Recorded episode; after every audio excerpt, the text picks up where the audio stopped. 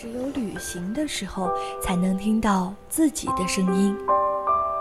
带着最微薄的行李和最丰盛的自己，在世间流浪。忽然晴天，忽然雨的江湖，愿你有梦为马，随处可栖。世界很美，而你正好有空。人在旅途，与你辗转相遇。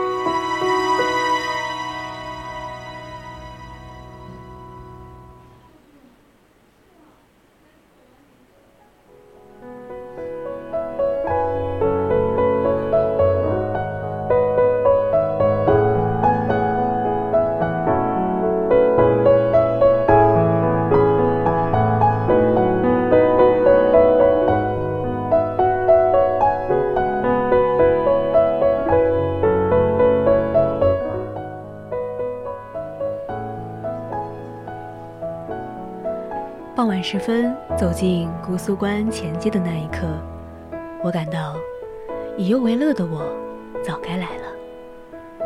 姑苏的夜景就是不一样，清一色粉墙青瓦的建筑，房屋灯饰轮廓线与街景霓虹灯交相辉映，河渠绕城川流，民居顺河延伸，人在桥上走，船在河中游。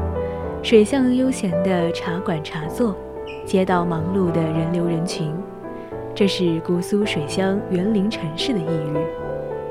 观前街熙熙攘攘的人流，让夜色阑珊处活了起来，而危耸的临星门和肃穆的玄妙观，又止住了都市繁华的喧嚣，留在殿墙与大檐之外，静了下去。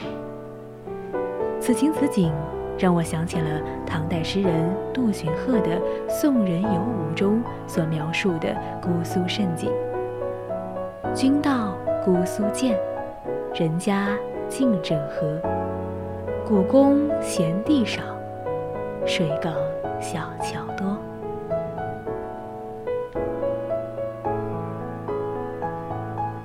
与诗中的意境何其相似，只是时代变迁。人文载体变了，但姑苏都市的氛围仍十分相近，无人生活的追求依然相同。不知不觉间，我们来到了朋友设宴的德月楼。隔着街道，远观大名鼎鼎的德月楼，粉墙黛瓦，飞檐翘角，古朴典雅，建筑轮廓线在灯饰的彰显下错落有致，栩栩生辉。这就是当年乾隆皇帝下江南时赐名“天下第一食府”的德月楼。带着疑惑走进了德月楼，厅堂的春台上一尊笑面佛，正喜迎宾客。墙上一幅画龙飞凤舞，驻足一瞧，原来是明代嘉庆年间的举人张凤义所镇德月楼。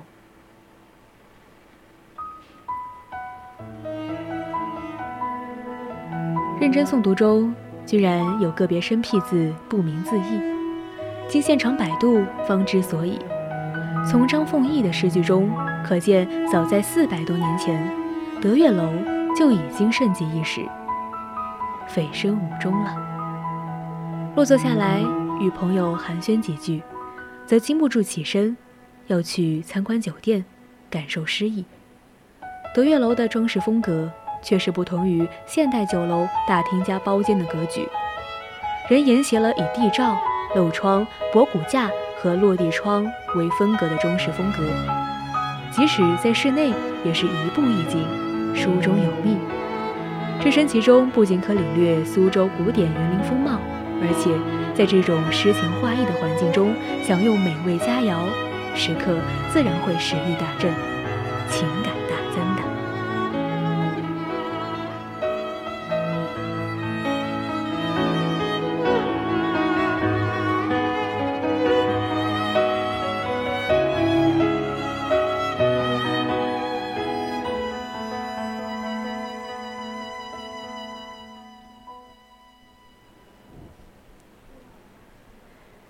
中国四大园林之一的拙政园是中国园林之母。我走进拙政园，却无心看景，只有心寻宝，因为江南水乡园林景色都大同小异，无外乎池馆水榭、假山怪石、亭台楼阁、石路桥涵、古树名花等诸要素构成的文人雅趣的静观庭院，这些不足为奇，而以水为依托。与其他几大元素组合造景手法，塑造出的诗意盎然的洞观大园，才是拙政园之宝。我在听雨轩找到了这种洞观的感觉。听雨轩位于拙政园的核心区，在玲珑馆以南，嘉实亭以东，由曲廊与周边建筑相连，既寓于整体之中，又似相对独立。走到轩前，眼前一池清水。池中几片小荷叶，池边几株大芭蕉。走进轩中，仅几张桌椅茶凳，轩后一丛芭蕉叶与竹林相映成画。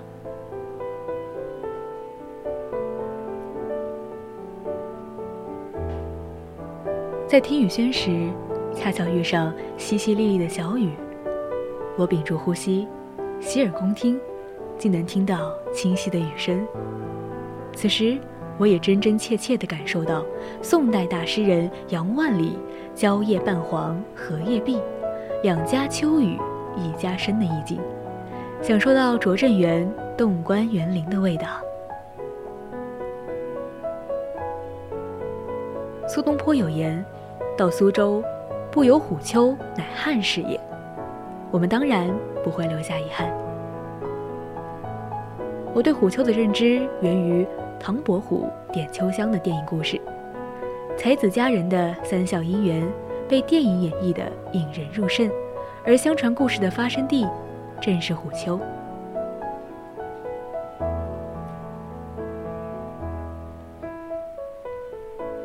站在只有三十多米高的虎丘山上，人能远远俯视苏州新区的轮廓线，遥观新区发展概貌。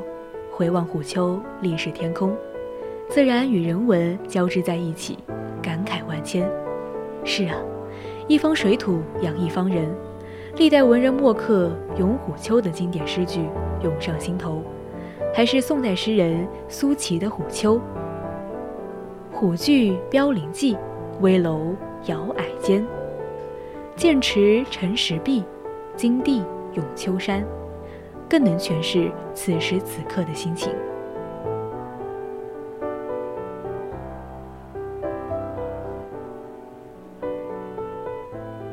天色渐晚，匆匆赶往寒山寺。时代不同了，寒山寺不再寒酸、月落乌啼、愁眠这些凄凉的场景，低落的心境和忧愁难眠的窘境早已不知踪迹。眼前的寒山寺，运河更加兴旺，客船被货船取代。一座姑苏城，半部江南诗，姑苏一游，仿佛是在诗词的世界里行走，就像姑苏的园林特色移步换景一样。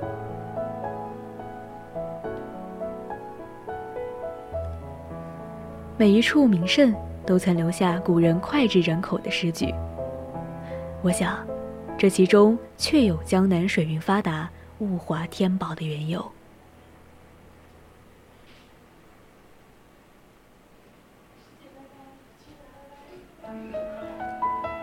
我是主播邓娇薇，接下来请继续收听彭清月为大家带来的三味书屋。